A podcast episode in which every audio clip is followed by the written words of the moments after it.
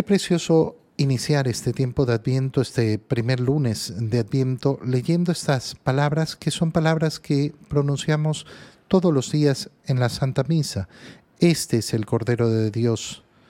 Dichosos los invitados a la cena del Señor. Señor, no soy digno de que entres en mi casa. ¿Por qué? Porque son palabras que el Señor ha alabado tanto pronunciadas como han sido pronunciadas por ese, eh, por ese eh, eh, oficial romano, por ese centurión. Esta escena ocurre en Cafarnaum, esa que es la ciudad donde el Señor montó, digámoslo así, su centro de operaciones, desde donde se movía a todos lados. Siempre iba y volvía de Cafarnaum. Cafarnaum es una ciudad tan importante en la predicación del Evangelio. Y cuando estaba eh, entrando, cuando entra a Cafarnaum, se le acerca a Jesús un oficial romano para pedirle, no por él, sino por un criado. Fíjate qué bonito, ¿eh? Qué bonito el, inicio eh, de esta petición. No solo que no vengo a pedir por mí, sino que además vengo a pedir por un criado. ¿Por qué? Porque está en cama paralítico y sufre mucho. Aquel que es capaz de mirar el sufrimiento de los demás, compadecerse del sufrimiento de los demás y buscar ayuda para el sufrimiento de los demás. ¿Qué le contesta el Señor? Voy a curarlo. No se demora el Señor en responder. ¿Y por qué no se demora en responder? Justamente por la generosidad de esta petición. Ya esta petición ha recibido del Señor una respuesta positiva. Es decir, que la petición no solo es justa, no solo es buena, sino que ha encontrado en el corazón de Jesús el deseo de cumplir, cumplir lo que se le está pidiendo. Voy, voy yo, voy a curarlo. Pero entonces se produce una escena todavía más maravillosa, porque el oficial le replica al Señor, no soy digno de que entres en mi casa. No, no tengo la dignidad para recibirte. Es un oficial romano, es un hombre bien colocado socialmente. Sabemos por los otros evangelios que además gozaba de prestigio delante del pueblo de Israel, era muy respetado porque era un hombre justo, era un hombre bueno, era un hombre que había ayudado a construir eh, varias eh, sinagogas o la sinagoga del pueblo. Eh, entonces es, es una persona buena y respetada y sin embargo no se considera digno. Qué importante darnos cuenta de esto. A mí me pasa muchas veces que personas se acercan y me dicen, no, es que yo no me siento digno. ¿Y cuándo vas a ser digno? No, no es que no nos esforcemos en esa lucha por la dignidad, no es que no nos esforcemos en esa lucha por estar a la altura de los hijos de Dios, que tiene que ser el deseo de nuestro corazón constantemente pero la pregunta aquí es mucho más clara. ¿Cuándo voy a poder yo considerarme digno?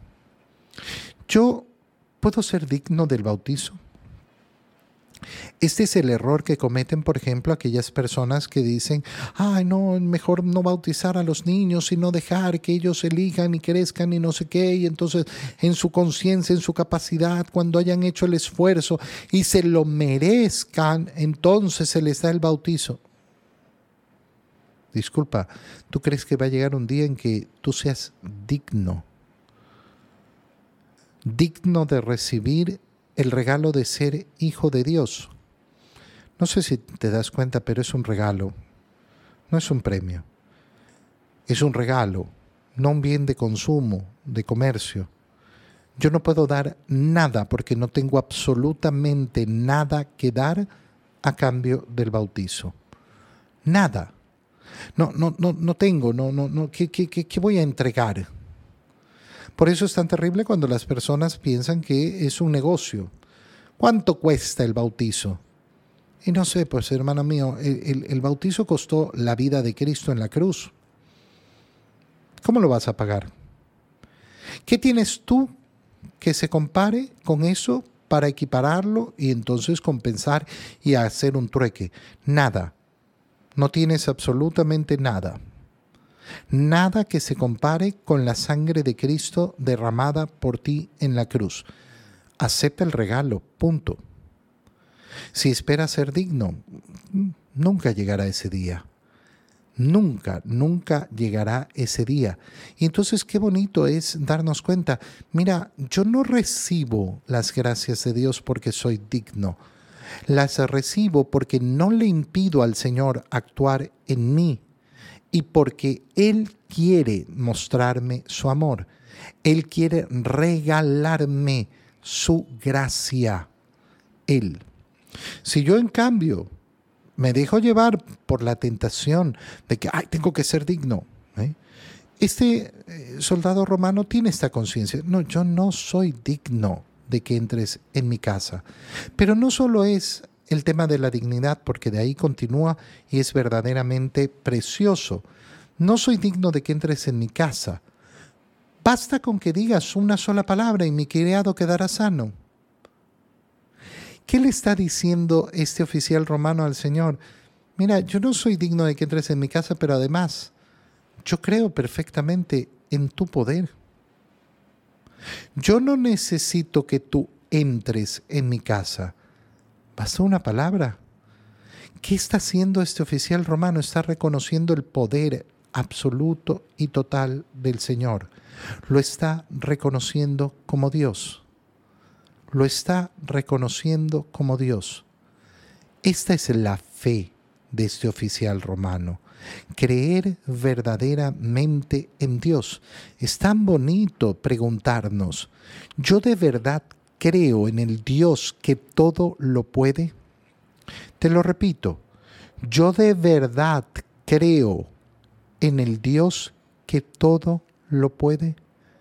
Yo te aseguro que muchas veces en nuestra vida nos vamos a topar con que nuestra fe no es esa, con que no creemos en el Dios que todo lo puede. Y este centurión está manifestando esa fe. Basta con una palabra tuya, no necesitas entrar en mi casa. Yo no, no, no soy digno de eso. ¿Y por qué tiene esta fe? Y la compara con su propia vida. ¿En qué sentido? Dice, yo también vivo bajo disciplina. Tengo soldados bajo mis órdenes. Le digo a uno, ve y va, al otro ve y ven y viene. A mi criado hace esto y lo hace. ¿Qué está diciendo? Aquí hay una jerarquía. Y todo está sometido a esa jerarquía. No estoy hablando de la jerarquía militar, sino de la jerarquía de la creación. Mira cómo este eh, oficial romano está reconociendo al Señor como el Todopoderoso, aquel sobre el cual todo, eh, perdón, bajo el cual todo está eh, ordenado. No hay nada que escape del poder del Señor. Basta una orden suya, basta una palabra suya. Está reconociendo que la creación tiene un Señor, un Señor que gobierna y que manda, y que su palabra tiene que ser obedecida por toda la creación incluyendo la enfermedad, incluyendo la enfermedad. Y entonces el Señor al oír aquellas palabras se admiró. Qué bonito, ¿eh? El Señor se admira. El Señor tiene deseos de admirarse de nuestras respuestas. El Señor tiene deseos de admirarse de nuestra fe. La fe no es un acto que uno puede eh, decir, ay, sí, es lo normal, lo normal creer. No, no, es admirable. Cuando nosotros mostramos nuestra fe, es admirable y el Señor sabe que es admirable, que es más fácil muchas veces no creer y por eso se admira. Se admira como un hombre sin grandes conocimientos, sin mm, eh, tener la fe de los hebreos, ha sabido reconocer quién es Jesús. Se admira yo les aseguro que en ningún israelita he hallado una fe tan grande. ¿En qué consiste esa fe? En creer que Dios es Dios. Esto parece una tontería. Parece que uno estuviera diciendo nada, pero resulta que muchas personas dicen creer en Dios, pero a la hora de creer en ese Dios que todo lo puede, no creen. A la hora de confiar en ese Dios, no confían. Solo anda a ver todas las personas que le tienen miedo a la vida.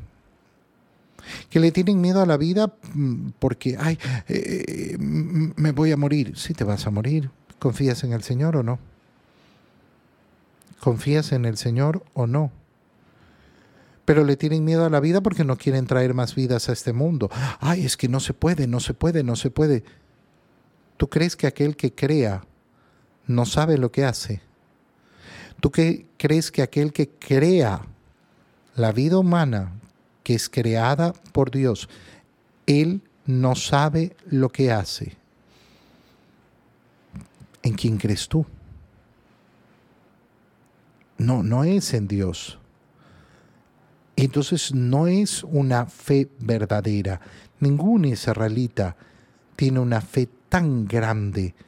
Y el Señor habla de una realidad que vendrá después. Les aseguro que muchos vendrán de oriente y occidente y se sentarán con Abraham, Isaac y Jacob en el reino de los cielos. ¿Qué está diciendo el Señor? La salvación no es solo para los judíos. Miren cómo este hombre tiene una fe mucho más grande que todos los israelitas.